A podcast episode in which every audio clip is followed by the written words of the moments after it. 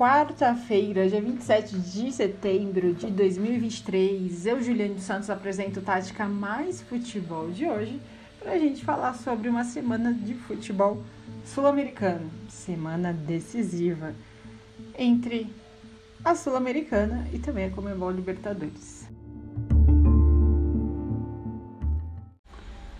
E começando pela Sul-Americana, mas antes disso, vocês estão bem, meus ouvintes, minhas ouvintes, tudo certinho, muito calor por aí, essa onda de calor aí. E aí, também sofreram? Porque agora deu uma apaziguada, né? Mas no último final de semana, meus ouvintes, que isso. Pois bem, espero que todos estejam super bem. E vamos falar então sobre o primeiro embate, que foi a Sul-Americana entre Fortaleza, Corinthians, Corinthians e Fortaleza, Voivoda contra o Luxemburgo. Voivoda que vem fazer um trabalho excepcional à frente do Fortaleza. É, a torcida do Leandro Pisci também incrível. Jogar na Arena Castelão é difícil, mas o Corinthians, no fator casa, também acaba perdurando positivamente. Hoje, coletivamente, o Fortaleza é muito melhor do que o Corinthians. Coletivamente falando, taticamente também. É, do outro lado, você tem um Corinthians desorganizado, um Corinthians que ainda não tem uma cara definida, com muita instabilidade, com muitas nuances de jogo, e isso acaba dificultando, obviamente, o coletivo. O coletivo não sobressai, não fica um futebol vistoso, mas tem peças que são cruciais, importantes na equipe do Corinthians, que acaba desequilibrando, como o próprio Renato Augusto e também o goleiraço, o Cássio, né, que é mais que um ídolo da nação corintiana. Do outro lado, você tem um conjunto muito bem consolidado e efetivo. Né? O Voivoda, que acabou sendo até fletado aí por vários times, inclusive o próprio Corinthians, mas o próprio treinador argentino não quis sair do Voivoda, do, do Voivoda, é do Fortaleza, para até imprimir um ritmo no qual ele vem fazendo. E assim, eu acho o trabalho dele tão bom, mas tão sólido, que ele deveria ser premiado com um título. Vamos ver, né, se isso realmente vai acontecer. Mas, gente, não tô secando o Corinthians, tá? Pelo amor de Deus. Eu acho que o fator casa pode perdurar por, muito positivamente para a nação corintiana. No jogo que foi da saída, no jogo da. Enfim. Perdura bastante na Neoquímica Arena é, positivamente. Então, a camisa pesa, pesa com todo respeito ao Fortaleza pesa. Eu participei de um programa essa semana no Terra Bolistas é, do Portal Terra e até mencionei isso, né? Sobre essa análise desse jogo que foi ontem. É, um Fortaleza totalmente coletivo, tático, diante de um Corinthians que não tem uma cara do, do Vanderlei Luxemburgo. Mas é isso, né, meus ouvintes? Agora vamos ver quem vai para a grande, realmente finalíssima e, mas é bom a gente ponderar esses, essas nuances né, das duas equipes. Um Corinthians que tem uma camisa pesada, né, que pode sim decidir, porém, dentro das quatro linhas é um futebol irregular. E já do outro lado, um Fortaleza consolidado dentro das suas ações de jogo com futebol regular.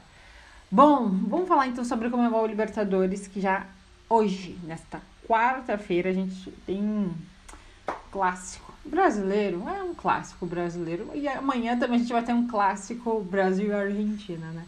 Mas vamos começar com um clássico brasileiro entre Fluminense e Internacional, hoje no Maracanã. Que vai ser às 21h30, né? Transmissões aí do canal aberto a Globo e também via streaming, que é o Paramount.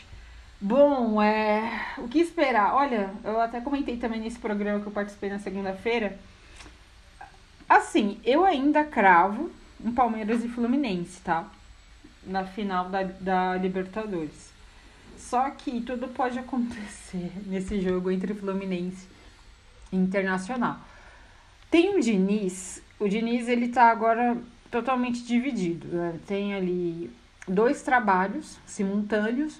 Tem que treinar a seleção brasileira, tem que treinar a sua seleção tricolor carioca, o Fluminense então, é, fica nesse meio a meio.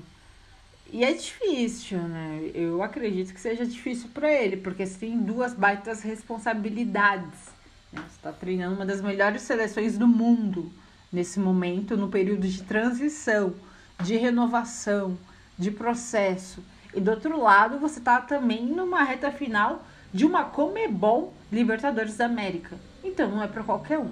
Pois bem, dito isso, eu acho ainda o Fluminense consolidado é, por tudo que ele fez na fase de grupos da Comebol Libertadores. E já o Inter ganhou sobrevida na reta final, no mata-mata, né? Na questão da chegada do Colde e do Ender Valência, centroavante que dispensa apresentação. Aí eu acho que o Inter entra por essa briga, briga forte.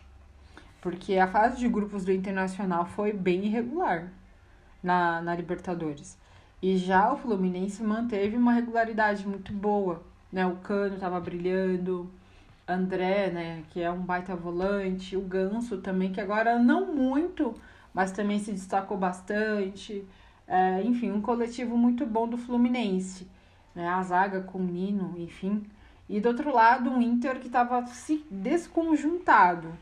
Aí chegou o Colde, que tem uma característica, uma identidade com um clube muito grande, arrumou a casa e ainda por cima com uma contratação muito boa, pontual, de Enervalência, que é só colocar na cabeça dele, enfim, a bola chegando no pé dele, ele coloca para dentro. Eu acho que assim, o fator casa hoje, o Fluminense vai ter que fazer muito bem. Por quê? No, no no Beira Rio, no Rio Grande do Sul, vai ser difícil, muito difícil. O Inter é copeiro nessa competição. O Inter é muito copeiro nessa competição e tem essa questão. Então, um jogo de mata-mata é outra coisa. E isso, infelizmente, vai estar tá anulando tudo que o Fluminense fez na fase de grupos. Futebol é isso.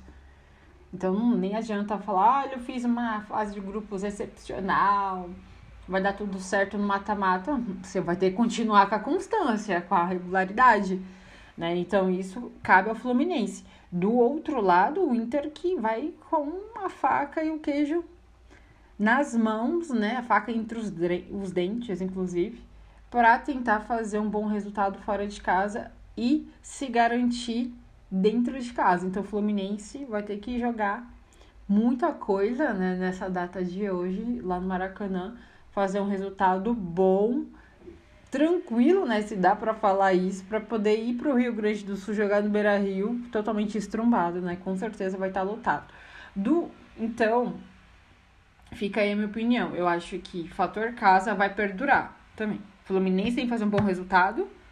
E assim, dependendo do jogo da volta, como o Inter vai reagir. Né? Eu acredito que é isso que eu falei. Vai jogar bem. Bom, então jogaço hoje pra gente acompanhar. E amanhã tem outro jogão também, que é entre a Boca Juniors e Palmeiras, né? Então, um clássico argentino lá na La Bombonera. E assim, dispensa também apresentações, né? Por todo o histórico que o Boca tem nessa competição. É um papa títulos, mas em contrapartida tá mal nessa temporada, né? Tá patinando bastante, perdeu o Cavani, enfim. Mas o Sérgio Romero, né, o goleiro, é um dos destaques, inclusive. É, é, o goleiro, porque jogador de linha tá difícil de procurar ali. Depois que perderam o Benedetto também, né? Eu acho que também deu uma caída. O futebol do Boca não é aquele futebol mais que você fala, nossa, uau, meu Deus. Não, caiu bastante. Mas com todo respeito a Boca Juniors, né? Então, é um papa títulos, conhece muito bem essa competição então a gente tem que respeitar, obviamente, mas do outro lado você tem um Palmeiras, um Palmeiras que fez uma excelente fase de grupos também, diga-se de passagem, e tem um bom coletivo, mas perdeu o Dudu, perdeu o Dudu. Então é uma peça muito importante, né? O Dudu que é um jogador que é um dos caras, o cara do Palmeiras, né? Ídolo no Palmeiras. E assim, é um jogador muito técnico, tático, agudo dá muita amplitude. Ali pelo lado, se vai jogar ali espetado do lado direito, flutua pro lado esquerdo, pode jogar por dentro. Então eu acredito, como a Bel já citou várias vezes, vai fazer falta sim. Mas ainda acho que ele vai encontrar. Pode colocar o Breno Lopes, né? Ali também pelo lado direito. É, vai encontrar um time ideal para essa Libertadores. No brasileiro tem, tem dado uma patinada. O Palmeiras, que é natural, né? Essa oscilação, até pelas baixas de jogadores importantes, como o próprio Dudu.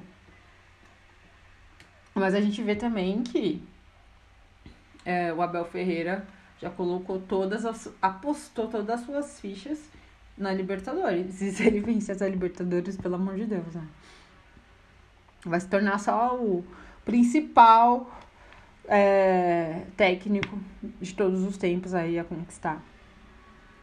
Mais uma Libertadores. Certo, gente? Bom, então eu acho que é um jogo também de dois tempos, assim como vai ser Fluminense e Inter, vai depender o que o Flu vai fazer dentro de casa e que o Boca vai fazer dentro de casa e como o Inter vai reagir fora de casa e o Palmeiras também. Mas dois grandes jogos e quem fazer ali largar na frente, com certeza vai levar um para sua casa um fator um pouquinho mais tranquilo, né? Entre aspas, para poder sim decidir para a grande final da Comebol Libertadores, tá? Bom, hoje foi esse nosso podcast, mas não vamos deixar de falar do ganhador da Copa do Brasil. Você tricolor paulista já se recuperou da ressaca? Porque imagina aí, tem gente há quase o quê? Três dias seguidos. É, a festa foi muito bonita. O São Paulo foi campeão em cima do Flamengo. É o gol do, do Nestor, um garoto da base, Magin Cotia fez o gol diante de um Flamengo que jogou bem até, mas era tarde demais. O Morumbi estava muito lindo, mais de, de 60 mil pessoas. E, enfim, Dorival Júnior, né, que é um técnico muito bom, é tricampeão agora da, Liber, da, da Copa do Brasil e vem fazendo um trabalho excepcional é, à frente do São Paulo. Então, você, São Paulino, agora não pode se queixar mais. Tem todos os títulos possíveis na sua galeria. Tá certo? Eu volto já na próxima semana pra gente falar sobre Champions League e como ficou esses primeiros jogos também do Campeonato Sul-Americano, a Sula e também da Comebol Libertadores. Um beijo para vocês, não deixe de compartilhar esse episódio com seu filho, filha, namorado, periquito, papagaio. Eu volto na próxima semana. Um beijo.